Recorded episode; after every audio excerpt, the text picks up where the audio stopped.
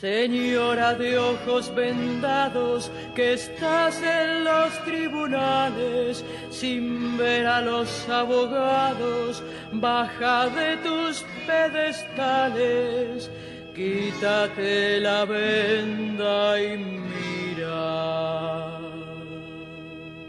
Cuánta mentira.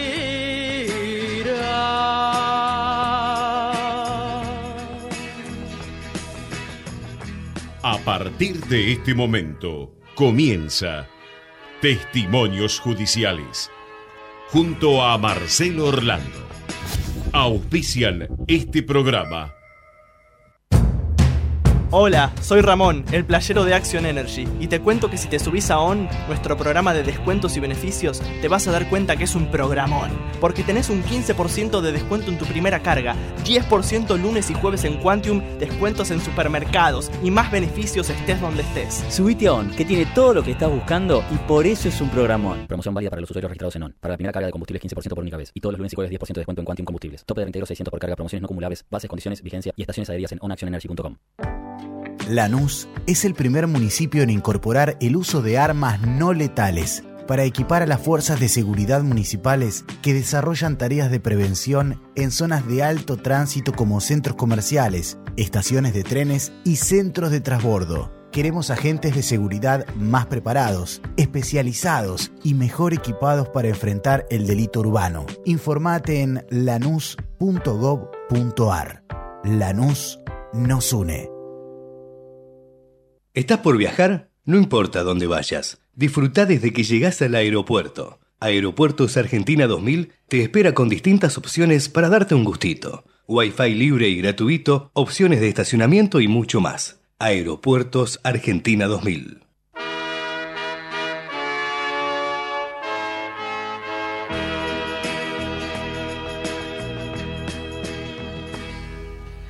Señora de ojos vendados. 9 de la mañana, dos minutos, ¿qué tal? Muy buenos días. ¿eh? Eh, domingo 27 de agosto del 2023.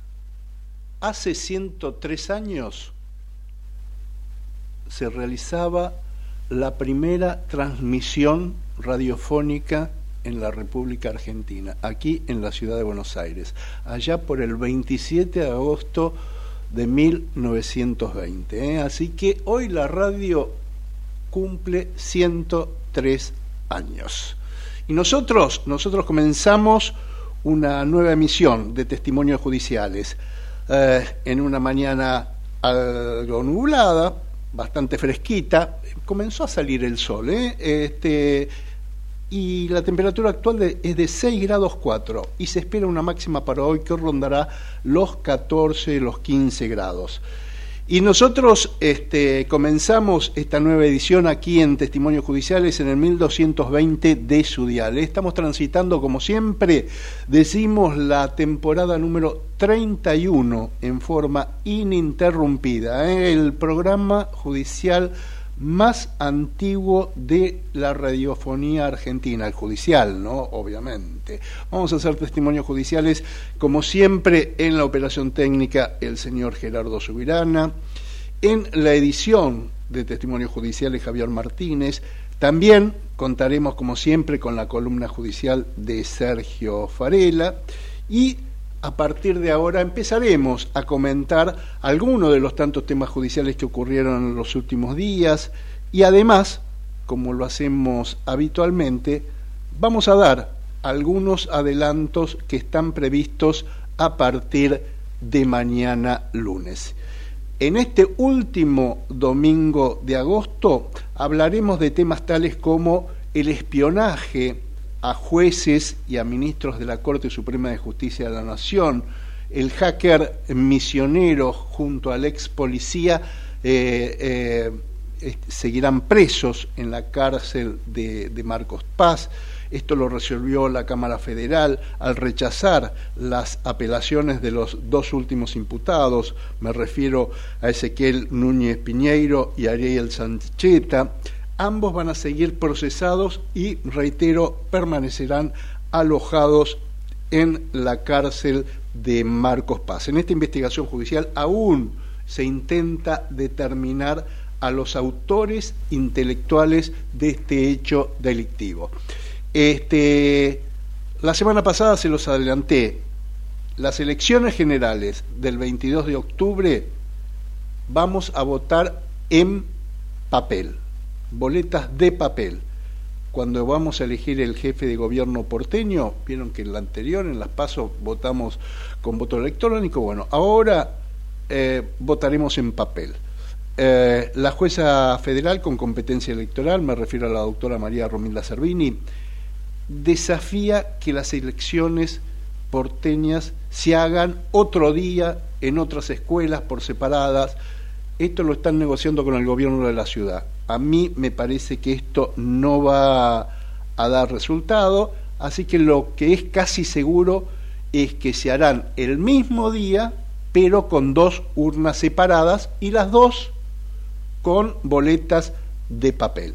También vamos a hablar de la jueza Gnocchi, la jueza militante, la jueza de justicia legítima que se aferró a su cargo. Me estoy refiriendo a, la jueza Ana María Figueroa, que cumplió los 75 años, debió haber renunciado y en realidad se convirtió ahora en una ocupa de su despacho. Eh, lo cierto y lo concreto es que ahora están negociando en el Senado que este, votan la ley de alquileres a cambio de qué? De, este, que le voten la impunidad a Cristina Fernández.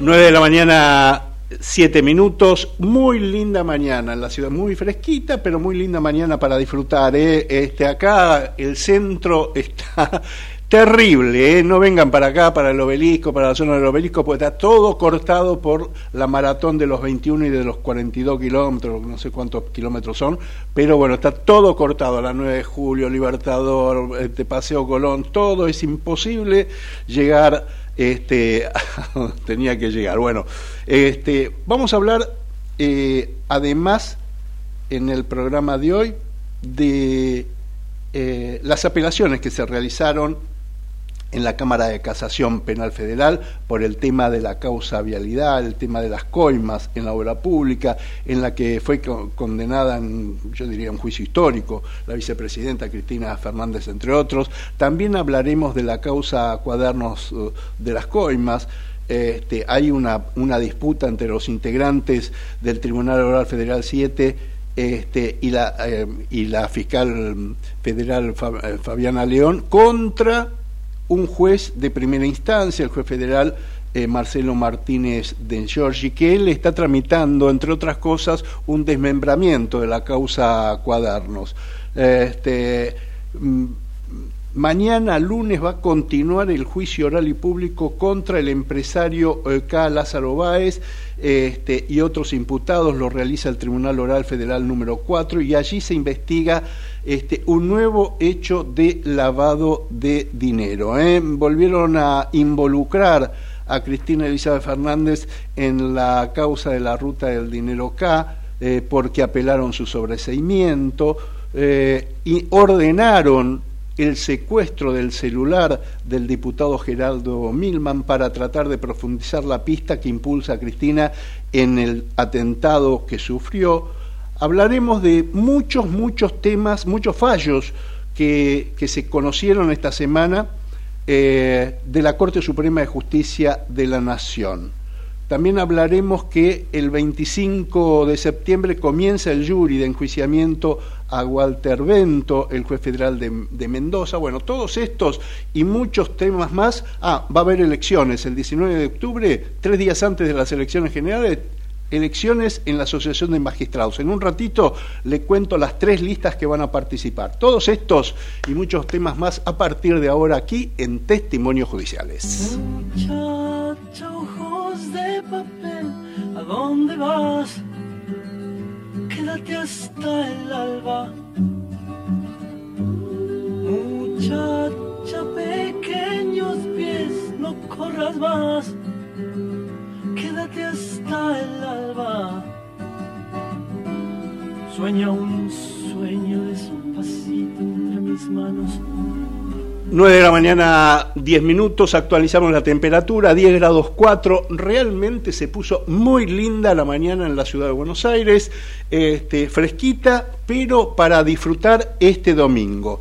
Recién hablábamos y les comentaba que íbamos a hablar del tema eh, cuadernos de las coimas. Eh, se hablaba, eh, en, su momento se habló de las fotocopias de los cuadernos. Bueno, hay una gran disputa entre los integrantes del Tribunal Oral Federal número 7, que son los que tienen que realizar próximamente, cuando digo próximamente, seguramente no va a ser este año, se lo vamos a consultar a nuestro entrevistado pero, este, pero bueno, cuestionan eh, tanto el tribunal como la fiscal de la causa, la doctora Fabiana León, a un juez federal que lo tildan de juez militante, este, me refiero al doctor Marcelo Martínez de Giorgi, de dilatar, de frenar un desmembramiento de la investigación, realizando medidas de prueba que según el tribunal, lo deben realizar ellos en la etapa de pruebas. Vamos a hablar de, eh, de varios empresarios que ahora tratan de desdecirse o mejorar su situación procesal. Este, fueron arrepentidos en su momento y ahora tratan de mejorar su situación procesal diciendo o tratando de aclarar este, que bueno, que en realidad lo que, no sé, por ejemplo, Carlos Warner, que fue el, el, titular de la Cámara de la Construcción y, y, yo diría el nexo entre los empresarios y el gobierno este, para cobrar las coimas este, o los adelantos o los privilegios en la obra pública. Bueno, él ahora dice que declaró bajo caución, este, hay otro, otro este, empresario también muy allegado a Mauricio Macri, Angelo Cancaterra, que lo que dice es que él reconoció determinados hechos como imputado colaborador, pero ahora le agregan algunos hechos más, que él no tiene nada que ver. Bueno, entonces pidió la nulidad del hecho, se la rechazaron también. Y bueno, y hay otro empresario el, este, em, el, el empresario Lawson, Armando Lawson, que ahora denuncia que no tiene garantías este, porque eh, no goza de, la, de una justicia imparcial. Vamos a hablar justamente de, de, este empresario con su abogado defensor, con el doctor Mariano Cuño Liberona. Doctor, buen día. Marcelo Orlando lo saluda. ¿Cómo anda? ¿Qué tal, Marcelo? Dos temas. Sí. Primero, impresionante toda la introducción porque tocas todos los temas judiciales, jurídicos, tan importantes de la semana. Yo lo que te diría es como estoy informado de todos, si querés hacemos un mapeo general al, margen de analizar. Me, vendría bárbaro, sería un colaborador. Ah, claro, es, es, es, es, sería un, un columnista más, doctor. Bueno, y lo segundo, si me pones muchacha ojos de papel de espineta, me llevas. No, no, no se ponga mimoso. 19, 18, 19 años, Mar del Plata, la despedida de Almendra, una época de gloria del rock argentino. Bueno, avanzamos por donde vos digas. No, no, este, a ver, a mí me gustaría saber. Eh, usted es una persona muy, muy experimentada, tiene mucha, mucha experiencia en, en juicios orales. Eh, y ahora me da la sensación, mirándolo de afuera, eh, que los empresarios quieren borrar con el codo lo que escribieron con la mano. Este... Más o menos, te lo, cuento. En el caso que yo conozco con precisión, y después si querés hablamos de Wagner y Calcaterra. Eh, en el caso de, Armando Algozón, es grosero.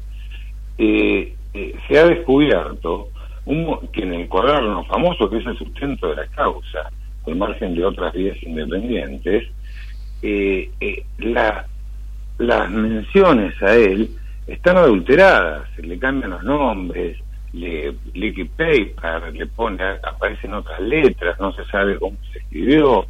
Entonces él, con todo el derecho del mundo, con los países civilizados existe el derecho de las víctimas a denunciar los delitos, él, inclusive antes de que yo sea su abogado defensor, con el doctor Vela, que es un fundioso letrado de confianza, eh, hicieron una denuncia diciendo, veamos este cuaderno, que, estas adulteraciones. Se hizo dos peritajes que fueron contundentes y en consecuencia transmite una causa ante la justicia federal de primera instancia.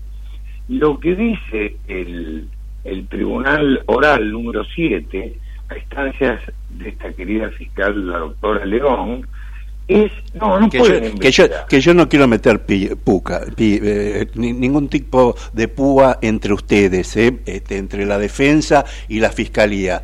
Pero hasta ahora en voz baja la, la fiscal fanfarronía diciendo los los estoy empomando este, ¿Sabes lo que eh, pasa? ella tiene el poder. Ella tiene el poder. Yo tengo la ley y la constitución, pero ella tiene el poder. Entonces es facilísimo. Es como la época de los militares. Ellos tienen el poder, vos tenés la ley y la constitución. No te dan pelota, entonces te ganan. Pero es facilísimo. El tema es ser justo, ser equilibrado. Ya estamos grandes y hay que respetar la ley. Entonces, ¿quién nos está empomando? Es que, que, no se investigue el delito en primera instancia, es una barbaridad. ¿Cómo no va a tener en el derecho a denunciar? están todos los tratados internacionales, están en el artículo 193 del Código Procesal, el derecho de la víctima a denunciar. Por ello, muy bien Martínez de Giorgi. El Tribunal Oral le dice, en su mayoría, mire, eh, nosotros tenemos esta causa acá en el Tribunal Oral, entonces absténgase de investigar. Y en un voto que da un paso más allá, siguiendo a la fiscal, en una, eh, una cita que no se entiende que es imputó delito de tendencia no es porque son hechos distintos, dice no, eh, eh, eh Martín está muy mal lo que usted está haciendo, tiene que cesar la investigación. ¿Cómo le van a hacer cesar el derecho al oso a denunciar? Nosotros se lo explicamos al tribunal oral y el, juez Martín se resolvió bien, muy bien. Tengo presente lo que me dicen, sigo investigando.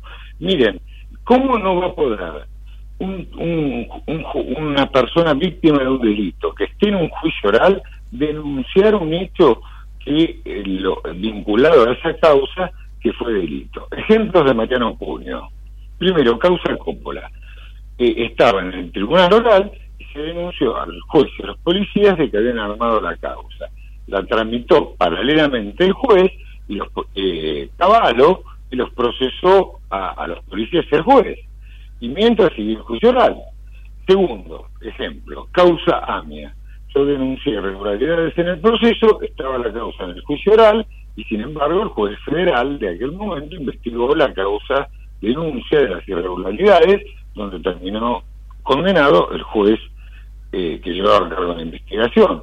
Tercer ejemplo, causa Banco Provincia, esta que apareció un video de varios funcionarios eh, armando una causa está la causa en el Tribunal Oral y paralelamente se investigan en el jugador federal las irregularidades de la sustanciación de esa causa. Así hay muchísimo. Entonces, realmente me sorprendió de jueces experimentados y de consejeros muy idóneos que hayan seguido esta postura de, de interferir en el, en el ámbito de un juez de primera instancia. Esto me hizo acordar a Venezuela cuando había determinados argumentos que citó la Corte Interamericana llamando la atención cuando no se dejaba investigar a los jueces. Está muy mal. Vamos a ir a la Corte Interamericana a ver quién tiene razón. Que me van a empomar. Empomar nada, si tengo la ley de, mi lado. No, bueno, acá lo, que, acá, lo que se lo, lo, que se presupone es que eh, el doctor Martínez Giorgi está, se está aferrando a una investigación para dilatar el comienzo, el inicio. Pero para nada. Es más, nosotros le pedimos, vamos muchachos, ya llevan cuatro años, analicen todo, analicen cómo se inició la causa, analicen las conectividades, analicen el proceder del, del querido Bonadío, analicen todo y empiecen el juicio de una buena vez. Y aparte le pongo, se van a morir muchos, no delaten más. Hay gente muy grande en este juicio. Vamos, empiecen, que no se convierta en Tandanor. 22 años tardaron, estaban todos los imputados muertos. Todos los testigos no se acordaban nada. Vamos, empiecen. Pero no le dan contratos, no tienen posibilidad, tienen un trabajo tremendo, trabajan muchísimo. Y es una causa compleja, yo lo entiendo. Pero vamos, vamos, vamos con el juicio.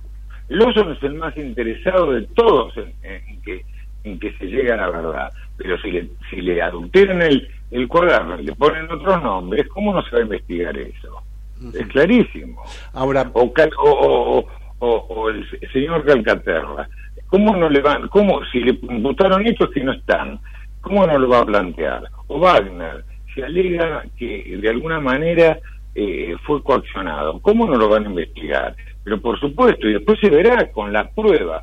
Los juicios no gana ni el fiscal ni la defensa, gana la prueba. El que haga mejor prueba, el que pueda realmente reconstruir lo sucedido y en base a eso, a, seguir la teoría del delito, acción, tipicidad, antijudicial, culpabilidad va a ser el ganador. Pero no cercenar derechos a investigar. Eh, ahora, eh, doctor, convengamos que ahora tratan de decirse, uy, fui, apretado, uy, fui esto. Ah, ¿Usted permite... ¿Cuándo querés que lo digan? Pero, la pregunta, la pregunta es imposible decirlo. Pero la pregunta que yo le hago, doctor, es esta. Si me lleva a mí como imputado, yo lo tengo a usted como doctor, ¿usted dejaría que un tribunal me apriete para que yo confiese algo?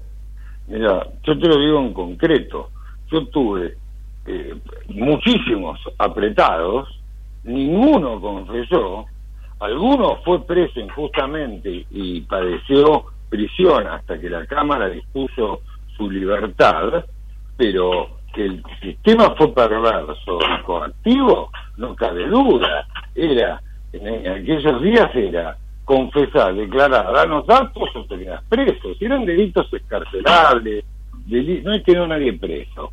Delitos de personas que no había riesgos procesales, delitos de empresarios que trabajaban en, en, la Argentina, de personas que tenían arraigo, familia, empresa, y les destruyeron la vida, los metieron presos para que se arrepientan. Eh, eso no cabe duda, lo sabe todo el palacio, lo saben todos los empleados del juzgado, surge de la causa. ojalá algún día yo pueda contar lo que yo padecí eh, en esa causa con relación a, que declaren, que declaren o que eran presos. Eh, yo tuve un caso del señor Tacelli, 32 días preso, quería que cuente de, de subsidios de trenes, y no estaba ni imputado, ni era eh, terminó sobreseído en todas. Y una, fue una barbaridad que eso. Entonces que vamos a, está muy bien investigar, pero investigar conforme la ley. La justicia no tiene cualquier precio, no puede investigarse de cualquier forma. Y acá se han vulnerado derechos importantes. Acá ha habido privaciones de la libertad, acá ha habido coacciones. Eso algún día va a salir a la luz. Eh, doctor, de paso lo aprovecho y lo cambio de tema. El tema Alperovich, ¿cómo está? Este, está para juicio oral. Para el año que viene. El año, el año que viene. Eh, los principios, ¿no? Después de la feria eh, judicial. Sí, creo que el 5, si mi memoria no falta eh, eh, eh, él ansioso por, por porque comience el juicio, ya no aguantaba más, eh, eh, quiere clamar y explicar y, fundar su inocencia. Y hay muchísimos testigos, cuarenta y pico, que declararon a su favor, que se van a ver en el juicio. Va a estar realmente interesante ese proceso. Bueno, ahí recordemos... Tenemos en contra el, género, ¿no? Obviamente. Es decir, las tendencias actuales y los estándares había, y demás. Había pedido incluso... Yo esto grosero. Eh, había pedido incluso este, de ser... Eh, este, yo, quería tribunal por jurado. Con tribunal por jurado lo gano seguro. ¿Seguro? Eh, con tribunal... Sí, seguro. Yo ¿Y, si le, y, si le agarra, y, si le agarra alguna feminista? Pero seguro, pero que me consigan la unanimidad de 10, 1, 1, 2, 5 gano. Miren, yo hago una encuesta cuando le cuento en el caso en forma totalmente objetiva y sin dar nombres a, muchos abogados y a muchos amigos míos de sentido común y se agarran la cabeza de cosas que hay ese expediente o de la verosimilitud de la declaración de la denunciante. Pero por eso, ¿cómo no vamos a hacer? Tiene que venir ya el juicio por jurados. Y esto hubiese sido una buena ocasión. La Corte lo está pidiendo a gritos. Tenemos una deuda que tenemos del 1853 de la Constitución. Eh, votamos, tenemos hijos, pero no podemos ser jurados. Eh, bueno, la, última, doctor, es felicitarlo. Ayer le ganaron a Tigre y yo soy hincha de Platense, así que todo lo que, todos los que le ganan a, Tigre. Muy bien los pibes, muy bien los pibes, una actitud tremenda. Muy bien las adquisiciones que, se hicieron. Eh, estoy Hoy me levanté, yo me levanto muy temprano a trabajar. Y no me suena el teléfono. Acá estoy justamente leyendo los fallos de Ángel Jorge Antonio Calcaterra Víctor Javier Sánchez Caballero y de Carlos Wagner. Eh, eh, los, de la Corte. los de la Casa, ah, del, tribunal del Tribunal. sí. Eh, y en ese marco me levanté de muy buenos ojos. Los chicos de ayer fue espectacular. Vamos a ver el miércoles, vamos a ver el miércoles. El miércoles tienen una jugada difícil, pero bueno, este, sacaron un buen empate en la bombonera, ¿no? Sí, sí, sí. Y si quieres ser campeón le tienes que ganar a todos, a Boca, al Palmeiras y al que venga. Eh, y, y, Racing está muy compenetrado, la, la dirigencia y Gago y Capri están muy consustanciados, se, han hecho se ha hecho un enorme esfuerzo con las adquisiciones, eh, el club está bien, bueno, ojalá los... ¿Y usted, y usted yo, soy, dirigente? ¿Y en algún momento va a ser presidente de Racing? No, no, no, no, no, yo, yo creo que hay, está Víctor, que es el número uno, y después hay gente mucho más idónea que yo para, para el cargo. Yo voy a estar toda mi vida, como lo he hecho siempre, a disposición de Racing para los temas penales, la educación de los chicos en el colegio, que es lo que más me apasiona, y, y mira, ayer tuve un montón de alumnos jugando. Yo estaba orgulloso de, que los chicos de mi colegio estén jugando en la primera de Racing, ¿viste? Sí, sí, sí, sí. Eh, Además, Racing en ese, alumnos de lujo. En ese sentido, hay, algunos, hay algunos clubes que este, realmente son un lujo de cómo atienden a los chicos que vienen del interior y que juegan en, en, las divisiones inferiores y cómo los cuidan y cómo los atienden y todo, ¿no? Mira, te doy dos ejemplos, no me quiero hacer propaganda porque no soy yo, es. La semana que viene los llevo al Museo del Holocausto. Y ya les, hice todo un estudio de lo que es el autoritarismo, lo que fue Hitler, eh, el daño mundial que hizo, que no se vuelva a repetir, y eso es historia y memoria. Y la otra semana lo llevo al Teatro Colón, y me estudié toda la historia del teatro, le saqué fotocopias a libros y demás, y les voy a hacer una introducción, y tengo una guía para que los chicos conozcan el Teatro Colón.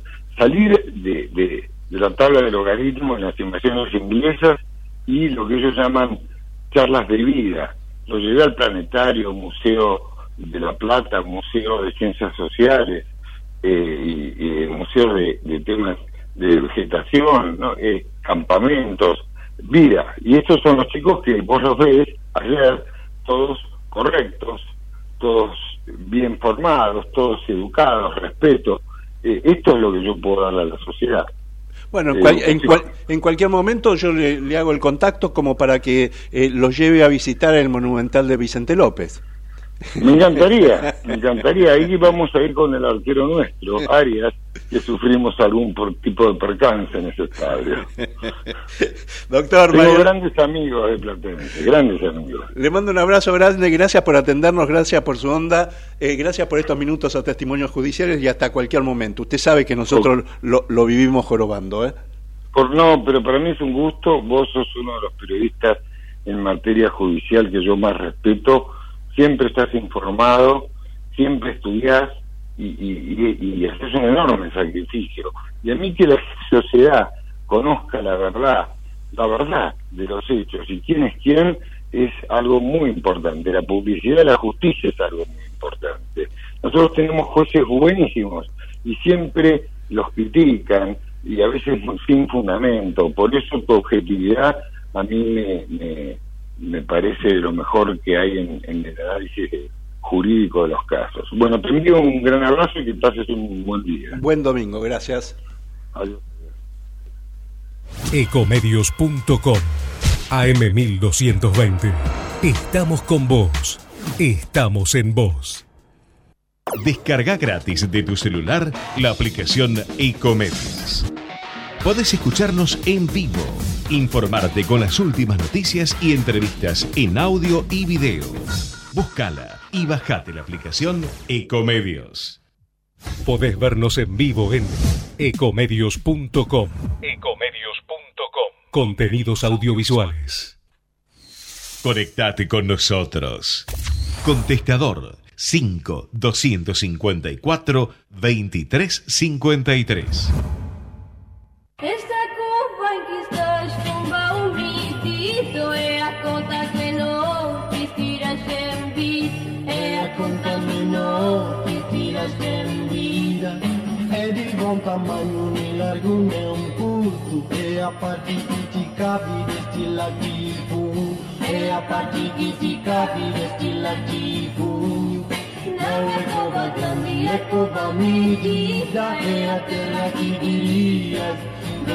Y finalmente la causa vialidad llegó al máximo Tribunal Penal Federal del país. Este, después de, un histórico fallo, ¿eh? en donde se condenó a seis años de prisión e inhabilitación absoluta y perpetua para la vicepresidenta de la Nación, para Cristina Elisa Fernández, bueno, este, ahora llegó el momento de fundamentar las apelaciones en la que se condenó a, la vicepresidenta de la Nación por causa de corrupción.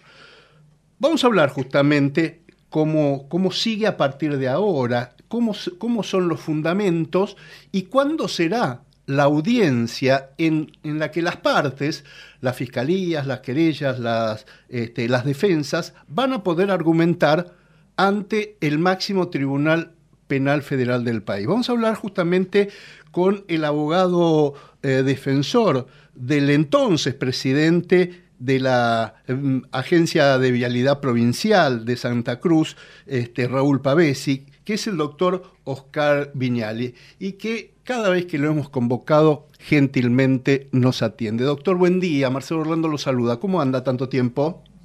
¿Qué tal, Marcelo? Tanto tiempo. ¿Todo bien? Muy sí, bien. Por acá todo en orden, gracias a Dios. Bueno, me alegro mucho, doctor, y quería preguntarle, bueno, llegó el momento de fundamentar este, las apelaciones, aquellos que fueron condenados eh, pedir eh, absoluciones o pedir una eh, moligeración de pena, este, los fiscales que están pidiendo que se agraven las penas de los imputados, incluso aquellos que han sido absueltos, que se los condene.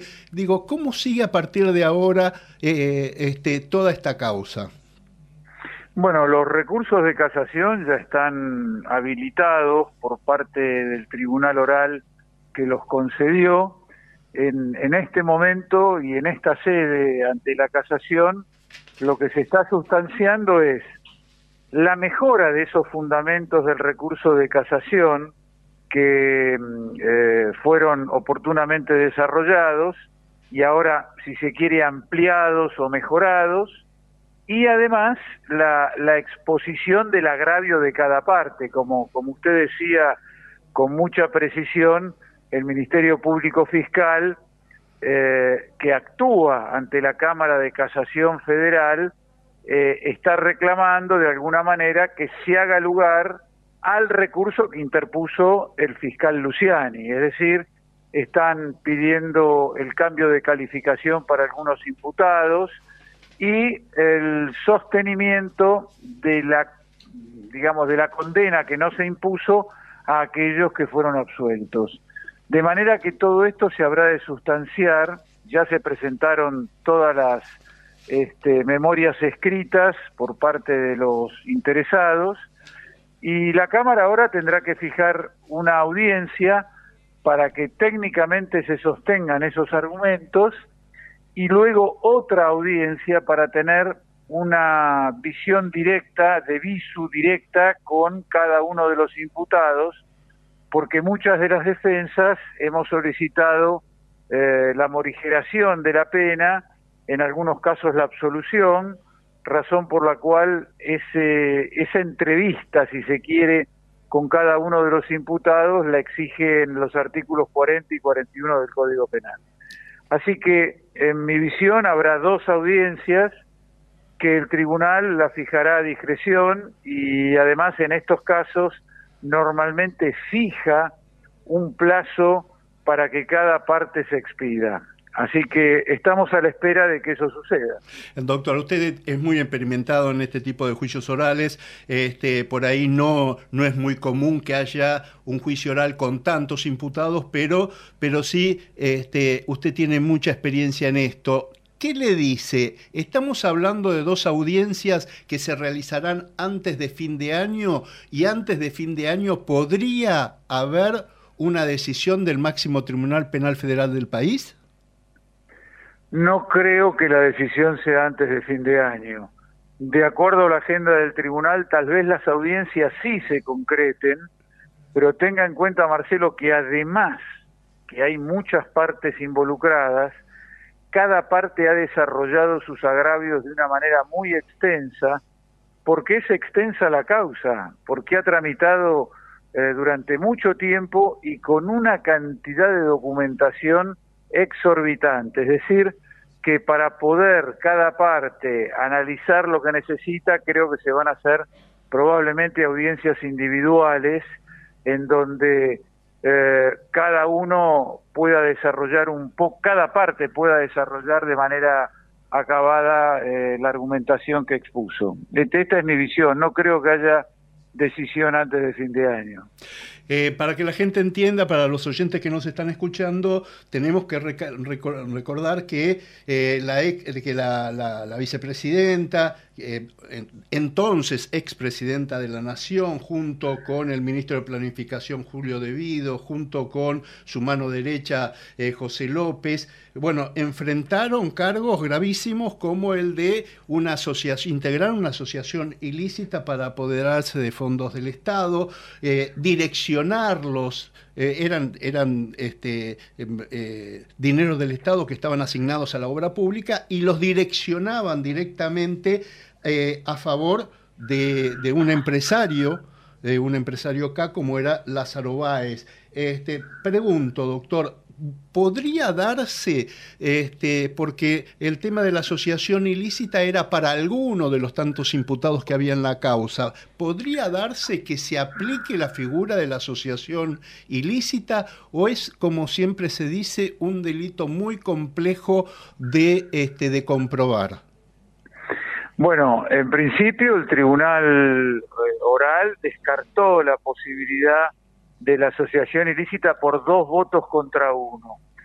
Eh, de allí que hay tantos argumentos para un lado como para el otro, es decir, las defensas eh, de aquellos que involucran la asociación ilícita han hecho una tarea excepcional, han demostrado dogmáticamente que no es posible aplicar esta figura. En el caso de mi defendido, no hay, no hay posibilidad de que quede incorporado a esa calificación, razón por la cual la Fiscalía no ha hecho eh, la más mínima mención a mi asistido. Así que si se va a cambiar la calificación es algo que eh, no puede pronosticarse de ninguna manera. Eh, creo que saldrá de las propias audiencias del debate mismo eh, la postura de cada uno y veremos cómo reacciona la casación. Eh, del fallo surgió que este, había 51 obras que se, estaban, se habían terminado, este, dos de, las, de las obras eh, que habían sido pautadas y que eran cuestionadas habían terminado a tiempo, y de las 49 restantes, solo 25 fueron finalizadas. Digo, este, ¿Esto eh, puede, puede revertirse en, en casación? ¿Se puede discutir esto en casación o no? Bueno, eh, casación está obligada a revisar hechos y, y, derecho. O sea, está obligada a revisar cada prueba, incluso las testimoniales. eh, y también a, a revisar y juzgar si el hecho de que una obra vial no haya sido concluida en el tiempo previsto conforma una acción típica, un delito. Hay, hay mucho por revisar, Marcelo, mucho, mucho. Incluso el tribunal ha, ha echado mano a lo que se llama responsabilidad penal conglobada, es decir, eh, da por cierto que una serie de funcionarios tenían un acuerdo previo eh, y posterior para llevar adelante una acción ilícita. Y esto de ninguna manera está acreditado. Es más, recién ahora, recién ahora, el juzgado federal a cargo del doctor Ercolini está convocando a indagatoria a todos aquellos funcionarios de carrera profesionales que secundaban al ingeniero Pavesi. Entonces, todavía no está acreditada la responsabilidad de estos funcionarios y ya han llegado a la conclusión que el ingeniero Pavesi es responsable de una maniobra conglobada, en donde estaba de acuerdo con un sinnúmero de funcionarios que obviamente no se mencionan ni se acredita su responsabilidad criminal. Eh, su cliente, el, ingeniero Raúl Pavesi, fue eh, condenado por administración fraudulenta en perjuicio de la administración pública este, y creo, si mal no recuerdo, que fue condenado a cinco años de prisión. No, no, no, no. Fue condenado, como usted dice, por administración fraudulenta pero a cuatro años y medio. Cuatro años y medio de prisión. Y, y, esa pena es de cumplimiento efectivo. Usted pidió que, este, que, la, que la pena sea en suspenso. ¿Piensa que puede lograr que su cliente no vaya preso? No, en realidad no es que pedí que la pena sea en suspenso. Hice un planteo muy coherente en este sentido. Hay que arrancar del mínimo de la tarifa, que son dos años, y el máximo son seis. No explica el tribunal la razón por la cual impone cuatro años y medio cuando el ingeniero Pavesi es primario, nunca cometió un delito, tiene una carpeta intachable en su labor y es necesario reconducir la imposición de esta pena porque básicamente podría, digamos, con justicia imponérsele la mitad, esto es tres años. Y con tres años él puede acceder, tendría que decirlo el tribunal o la Cámara, a una condena de ejecución condicional con los controles pertinentes. Pero la imposición de cuatro años y medio es absolutamente arbitraria. Y el propio tribunal lo dijo. Dijo, no puedo poner más pena porque no me da el tipo penal. Es decir, eh, hay como una suerte de vamos a tratar de poner lo más que podamos en la medida en que dé la ley. Y esto creo que es de una arbitrariedad que debe ser revisada y que debe ser considerada por la casación. Tanto en el caso de mi defendido como en aquellos eh, que estuvieron ejerciendo eh, circunstancialmente la presidencia de la Vialidad Provincial de Santa Cruz. Em, después que se, conoció, que se conocieron los fundamentos del fallo, que fueron a principio de marzo de este año, este, fue un, fallo lapidario, fue una, hablaron de estafa colosal, hablaron de un perjuicio multimillonario al, Estado y, y, todo lo demás. Este, allí hubo este, algunos abogados defensores como este, los propios abogados de, Cristina Fernández, de Periotti, de Julio De Vido, de Carlos Kirchner, que este, tuvieron algunos como maltratos para, el, tribunal, recordemos que en ese momento se hablaba de un tribunal de un pelotón de fusilamiento, este, no sé, comparaban a los jueces con, la dictadura militar, y se hizo denuncias para que eh, se investigaran se habló de temerarias intervenciones de los abogados de Cristina Fernández.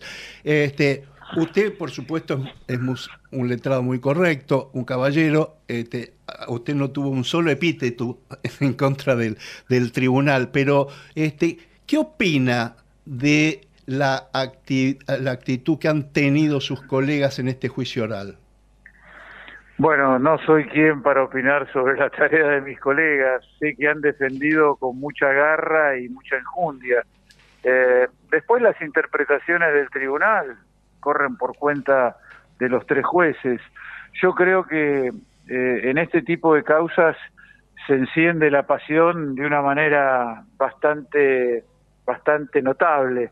Ahora, eh, tanto, tanto mis colegas como, como yo eh, eh, hemos tratado de poner ciertos límites a las imputaciones y al trámite procesal de una causa que no fue presencial.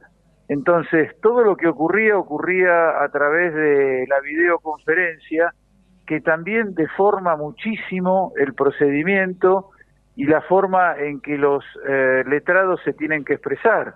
Eh, tenga en cuenta que había que eh, pedir como, como permiso para poder intervenir a través de, de, la computadora y probablemente cuando ese permiso fuera concedido ya habría pasado una oportunidad inmejorable de hacer una observación respecto del trámite procesal. Entonces, todas estas cuestiones fueron increyendo y de alguna manera cada uno se expresa de la manera que más lo siente. Ahora, no, no me parece que ninguno de mis colegas haya tenido una actuación tan este, irreverente como para que eh, alguien pueda entrar a juzgar la misma. Yo creo que es Bueno, propia del trámite procesal. Eh, eh, después del fallo se habló de mafia judicial, se habló de Estado paralelo, se habló de la UFER, se habló de que la estaban proscribiendo a Cristina, se habló de, eh, de, de- de esbirros a los integrantes de la Cámara Federal de Casación Penal y a los miembros de la Corte Suprema.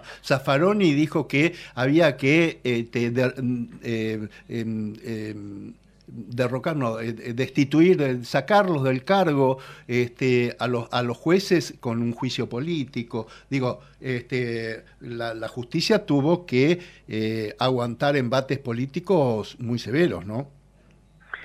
Bueno, corre por cuenta de los políticos. Yo, gracias a Dios, jamás me involucré en las cuestiones políticas.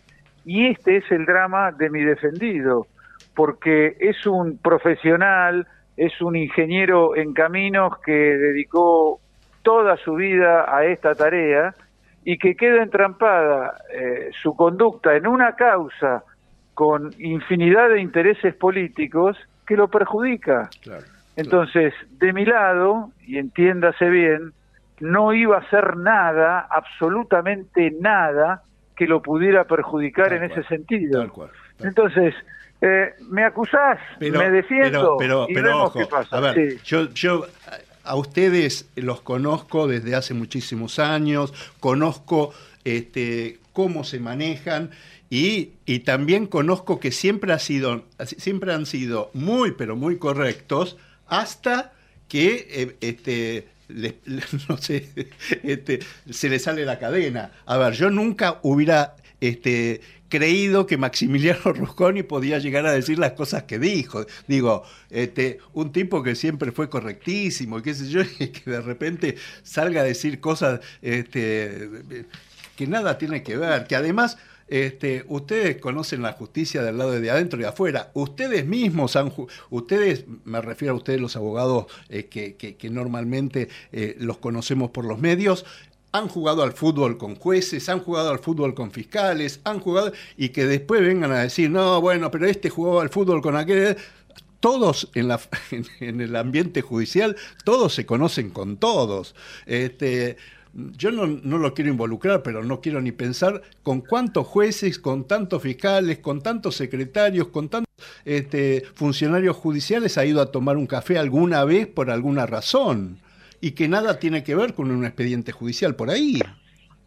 Por eso digo que cuando en estas causas queda entrampado el tema político, se hace muy difícil distinguir el horizonte y a veces uno por, por defender eh, dice una palabra de más o la dice de una manera que no gusta. Como tampoco nos gusta a los defensores que a veces eh, con el poder que tiene el tribunal nos pasen por arriba. Entonces la reacción eh, es eh, de alguna manera a, conductas de un lado y del otro. Yo tuve la suerte que más o menos pude discurrir la causa sin enfrentamientos, pero eso no significa que haya estado de acuerdo con todo el procedimiento que se impuso en este expediente o con la manera de juzgar estos hechos. Pero bueno, para eso está la casación y para eso estará la Corte. Ahora, otros para eso están también los, no veo. los métodos judiciales. Sin la Bueno, agresión. bueno.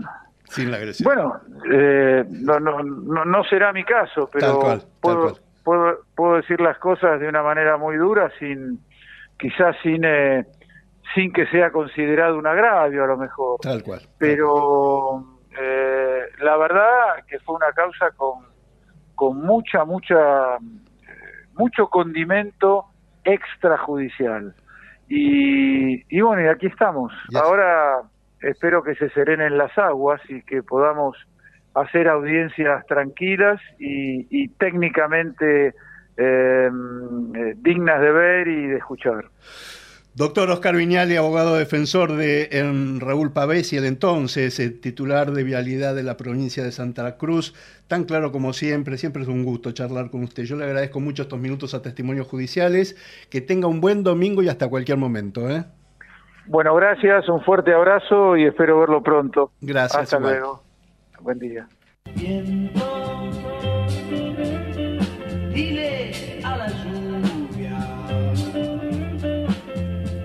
que quiero volar y volar. 9 de la mañana, 51 minutos, y el 19 de octubre habrá elecciones en la Asociación de Magistrados. ¿eh? Es eh, la, agrupación que, eh, que, que tiene a los jueces, a los fiscales, a los defensores oficiales, a todos los funcionarios de la justicia nacional. Tres listas se presentan. La oficialista, que es la lista Bordeaux, que va a encabezar el doctor Andrés Lazo, Vaso, uno de los jueces eh, de Comodoro Pi que formó parte del Tribunal Oral Federal que justamente condenó desde el tema del que recién hablábamos, eh, la causa vialidad a Cristina Elizabeth Fernández. Después está la lista celeste, que, este, que es la más alineada con el kirchnerismo, y ya ha seleccionado su candidato, que es el doctor Eduardo Gotardi, es juez y vicepresidente de la Cámara Civil y Comercial Federal. Y después en la agrupación Compromiso Judicial, que por lo, por, lo menos hasta ahora tengo entendido que no ha elegido su candidato. No sé si lo eligió eh, el viernes o lo eligen esta semana. ¿eh? Así que habrá elecciones en la Asociación de Magistrados. Ahora, 9 y 52, con una temperatura de 10 grados 4 este, una mañana espléndida para de domingo, vamos al encuentro de él. Sergio Farila, buen día. ¿Cómo va todo? ¿Cómo va todo? ¿Cómo te va, Marcelo? Muy buen día. ¿Vos? Bien, bien, bien. Este, hoy pensaba en vos. Este, sé, sé que ya Por dejaste. la, por la media maratón. Sí, no te puedo explicar el bolón. Me, y me imaginaba. Yo soy yo soy un ex runner. Sí, sí, sí. Colgaste los botines. retirado de las pistas. Col- colgaste las zapatillas. Ojo, ojo, siempre se puede volver, ¿eh? Sí, Eh, Pero bueno, sí, sí, sí, sí, sí. son otros tiempos, es más de levantarse. Es todo un sacrificio, más allá de que uno lo goza, el hecho de la media maratón o la maratón. Pero bueno, eh, implica, bueno, cuidarse, entrenar básicamente y obviamente eh, sufrir un poquito de frío por la mañana cuando pues arranca muy temprano, pero es una fiesta. Pero bueno, por ahora eh, estoy en otra sintonía. Por ahora está stand-by. Está stand-by, exactamente. Así que, sí. que bueno. Bueno, a ver, ¿qué, qué, qué nos tenés para hoy? Mira, eh, hay algunas cositas que pasaron desapercibidas, eh, pero muchas veces, vos sabés que yo estaba razonando, muchas veces hablamos de diferentes procesos judiciales, y si hay uno donde se ve el trabajo, pero increíble que ha hecho, obviamente fue un suceso trágico, pero donde se ve el trabajo de un abogado defensor es en el caso de la joven modelo Emily Rodríguez. Vos sabés muy bien que ahí hay una muerte donde ella cae de un balcón. De un balcón, el sexto 30 piso de la- marzo. El sexto piso, exactamente, ahí en Retiro, del edificio del departamento de un empresario, Francisco Sáenz Valiente, y que claro, imagínate, noche, drogas, alcohol, eh, Todos los de mujeres, condimentos, todos los los con- condimentos. O Tal sea, eh, remontar eso ya de por sí era muy difícil. Bueno, este empresario empezó siendo investigado por homicidio eh, agravado, es decir, tenía una pena de perpetua. Em, de ahí eh, la defensa empezó a trabajar, obviamente, las dudas estaban sobre si la empujó o no. Las pericias van que no tenía heridas de defensa, es decir, no, no hubo una resistencia de ella ante un eventual empujón o algo de querer forzarla para que, que caiga al vacío. Con lo cual, ahí ya empezó a mejorar la situación de este empresario y la hipótesis de la fiscalía varió de un homicidio a un abandono de persona. ¿Por qué? Porque hay llamados en el 911 donde el propio empresario llama a justamente un servicio de ambulancia hacia la policía. Eh, pero claro, lo que razonaban los fiscales es que lo hizo demasiado tarde, lo hizo ya cuando ella había aparentemente sufrido un brote psicótico producto del consumo de drogas, que eso se comprobó en el organismo de la autopsia, en el organismo encontraron ketamina, cocaína rosa, marihuana. Bueno, lo cierto es que estaba en un abandono de persona. Y finalmente la Cámara del Crimen cambia la calificación y le pone la figura de homicidio culposo a Francisco Sáenz Valiente. Porque entiende que eh, el hecho de estar en su casa, eh, cerca del balcón, habilitar el consumo de drogas, porque también se lo acusa de Ahí, ahí está. para consumo. Es, eso era lo que te iba a decir. También él, él estaba de entregarle este, estupefacientes, digamos, la facilitación de, de entregar eh, droga para que la chica se... Sí. Eh, eh, esa- exactamente, y a eso iba. Vos fíjate cómo la defensa, obviamente, eh, logró cambiar un rótulo, una carátula que partía de un homicidio, con toda una situación muy compleja que le tenía en su contra, y llegar a un culposo. Primero eso. Y ahora está el segundo tramo de la acusación. Vos lo decías, facilitación para consumo. Tiene una pena muy alta. Bueno, esta semana, justamente ahora apuntando hacia esa otra parte de la acusación, el abogado defensor de Rafael Cuño Barona acaba de pedir un peritaje sobre las muestras de cabello de Emilio Rodríguez. ¿Por qué? Lo que él trata de probar con esa pericia, es una pericia química obviamente, es que Emily ya era una adicta al consumo de drogas anterior a esa noche, porque la familia de Emily viene insistiendo en que Emily no consumía drogas y que de alguna forma el empresario la indujo esa noche a consumir sustancias, que terminó de esa manera fatídica. Bueno, ahora la defensa va por ese tramo de la acusación de decir, ella de por sí consumía drogas antes de esa noche del 30 de marzo, con lo cual deslindar de algún tipo de responsabilidad a Francisco Sáenz Valente. Así que fíjate vos cómo va trabajando. Eh, yo incluso preguntaba, bueno, ¿esto está por llegar a juicio? No, no, ahora falta deslindar esto. ¿Cómo va trabajando la defensa antes de que la causa llegue a juicio? Porque una vez que llega a juicio ya es tarde, pero cómo trata justamente de revertir una situación que no la tenía eh, nada fácil, ¿no? Así que eh, esa es una novedad que hubo esta semana eh, y que obviamente ahora se va a hacer la pericia antes de ser elevada a juicio oral y público. Y, y hubo novedades sobre un tenista, un tenista muy conocido, este Pérez Roldán. Sí, es Guillermo Pérez Roldán. Vos sabés que eh, es una historia sobre la cual se ha hecho incluso eh, un documental. Eh, la, la verdad es que eh, su papá es el acusado, Raúl Pérez Roldán, un reconocido instructor de tenis eh, que le daba clases, que se comprobó, según las investigaciones incipientes que hay, que hubo maltratos, incluso hay denuncias de estafa y demás. Bueno, esta semana otra tenista ya plantea una acusación mucho más grave. Es Gabriela González Saavedra, ella fue doblista de Gabriela Sabatini eh, y también cuando tenía 15 años empezó a mm, trabajar bajo las instrucciones de Raúl Pérez Roldán. Bueno, hizo una denuncia en el Juzgado Federal de Azul donde dice que fue víctima de hechos de abuso sexual agravado por parte de este hombre y también de eh, lesiones porque la sometía a tormentos cuando eh, cuando perdían los campeonatos y demás.